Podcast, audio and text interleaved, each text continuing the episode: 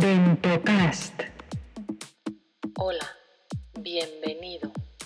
Estás escuchando el podcast no solo para los protésicos dentales. Estás escuchando Dentocast. Dentocast. Hola, ¿qué tal estáis? Aquí estamos de nuevo con nuestro podcast número 2. Me habéis propuesto varios temas a tratar y uno que me ha parecido muy interesante es el tema del bruxismo. El bruxismo es el rechinamiento rítmico o esporádico de los dientes por movimientos no masticatorios de la mandíbula. O sea que frotamos los dientes y los apretamos mucho.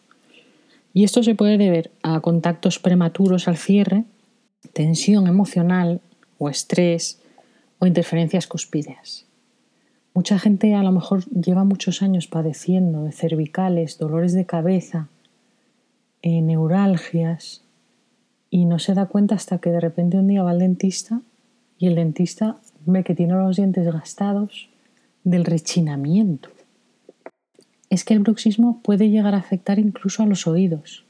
Hoy lo que vamos a tratar es cómo rehabilitar una boca de una persona que padece bruxismo que ya tenga los dientes muy desgastados y haya perdido considerablemente la dimensión vertical, vinculado al capítulo 1, al episodio 1 que hablábamos de la estética. Lo primero que hay que hallar es la dimensión vertical que queremos. Y para eso tenemos que calcular la proporcionalidad facial, ayudándonos por lo que comentábamos en el otro capítulo, o bien por unas fotos en digital o si es en analógico, claro, no podemos usar un rodete porque tenemos dientes, pero sí que podemos usar un fragmento de cera o Clufast. Podemos poner una cera templada que la muerda al paciente, le vamos guiando la mandíbula en relación céntrica, o le colocamos un chorretón de oclufast que cierre hasta el punto de la dimensión vertical que queremos. También lo que podemos hacer es tomar unos modelos y los mandamos al laboratorio para que nos hagan un encerado diagnóstico. Eso yo creo que es lo más útil.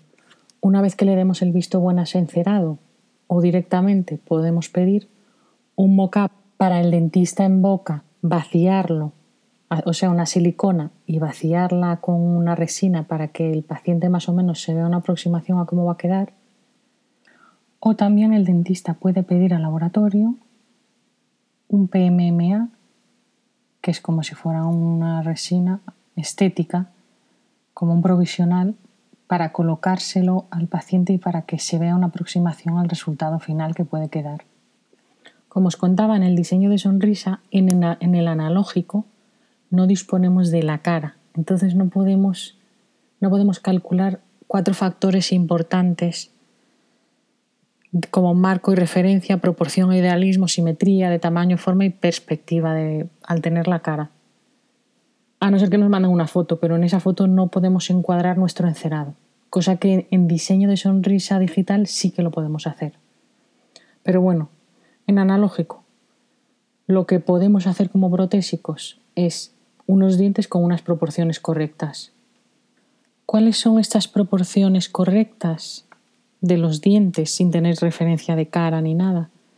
Pues os leo del libro Prótesis fija estética en dientes anteriores de de Editorial Masson, autores Gerard Chiche y Alain Pinot, las proporciones agradables de los incisivos centrales se expresan en una relación anchura-longitud de aproximadamente el 75-80%.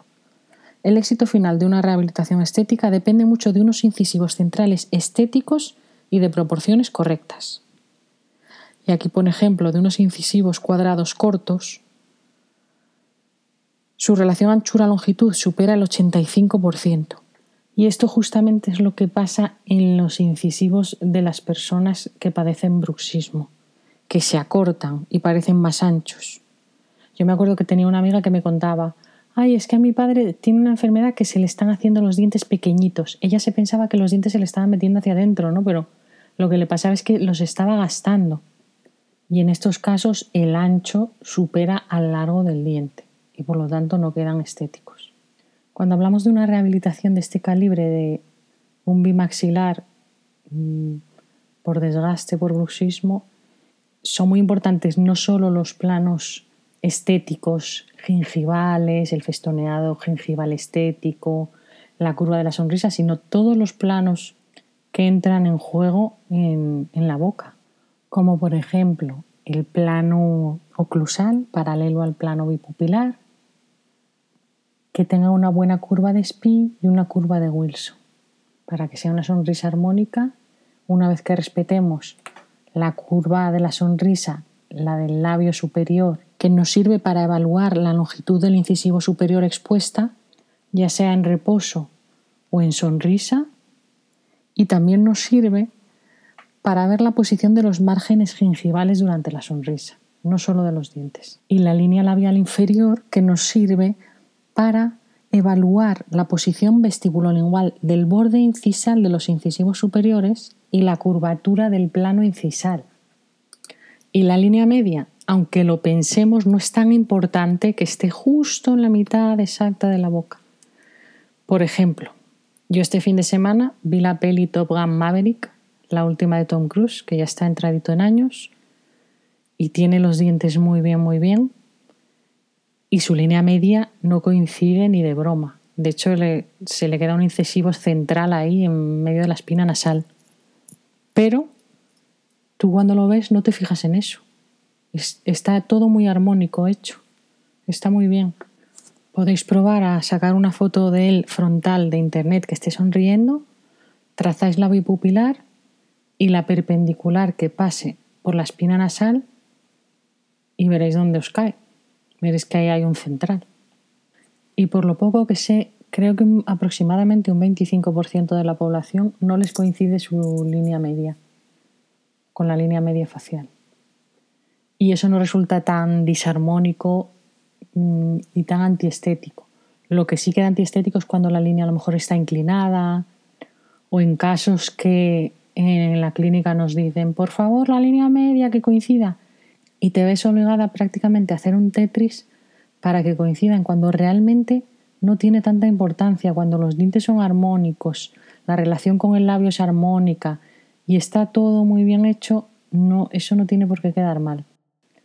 De hecho, yo misma tengo mis dientes naturales, me miro al espejo, trazo la bipupilar, trazo la de la espina nasal y no tengo, no me coincide la línea media y aún así soy guapísima. Os invito a que probéis con, con vuestros amigos, con vosotros mismos y veréis que, que no todo el mundo tiene la línea media perfectamente, que le coincide ni su línea media de los incisivos superiores con su cara, ni la de los superiores con los inferiores. Y aún así todos somos guapos. Estaba ahora mirando fotos por, por Google, imágenes de actores, sonrisas famosos.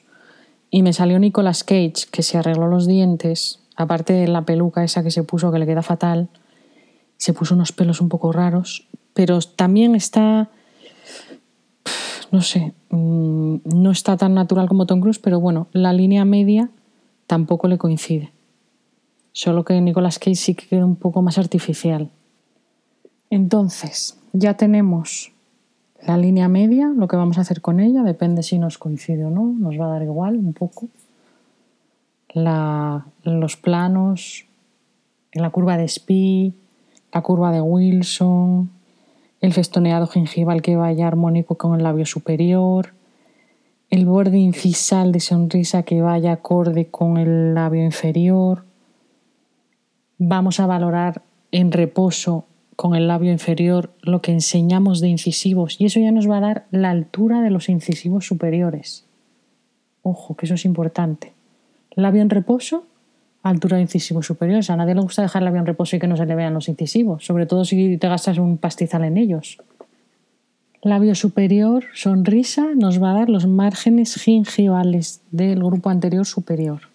Y ya proporcionalmente podemos calcular todo el resto de la boca, porque en proporción a los incisivos superiores calculamos el largo de los inferiores, que va proporcional, y esto viene a ser como cuando se le pone un rodete de cera a un paciente déntulo para hacer una completa, una rehabilitación sobre implantes, donde pintas la línea media, solo que aquí al haber piezas remanentes, pues te tienes que limitar a lo que tienes. Línea media, eh, curva labio superior en reposo, lo podemos marcar en el, en el rodete de cera que tengamos que esté mordiendo el paciente, porque en esa mordida tenemos que intentar ya transmitir, el dentista tiene que intentar transmitir con esa mordida la dimensión vertical al laboratorio para que le hagan los probis. Y así puede aprovechar ese trozo de cera vestibular del grupo anterior para marcar ahí todas estas referencias, como labio reposo, labio curva de sonrisa y esa información importante de la que no disponemos si trabajamos en analógico y de la que sí disponemos si trabajamos en digital. Esa es una gran ventaja del digital.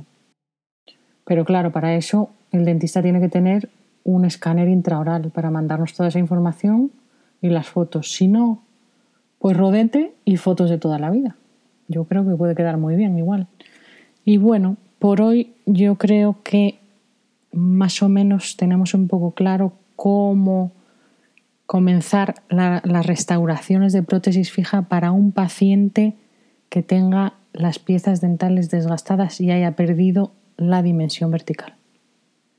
Es importante no solo rehabilitar la dimensión vertical, sino también la posición de los cóndilos, para que esa persona no vuelva a rechinar los dientes, porque si no, podríamos estar incidiendo en el error haciendo un parche en lugar de solucionar un problema al paciente. Y nada más por hoy, espero que os haya ayudado esto, espero vuestras sugerencias al mail dentocast2022 y muchas gracias por estar ahí. Adiós. Dentocast. Estás escuchando el podcast no solo para los protésicos dentales. Estás escuchando Dentocast. Dentocast.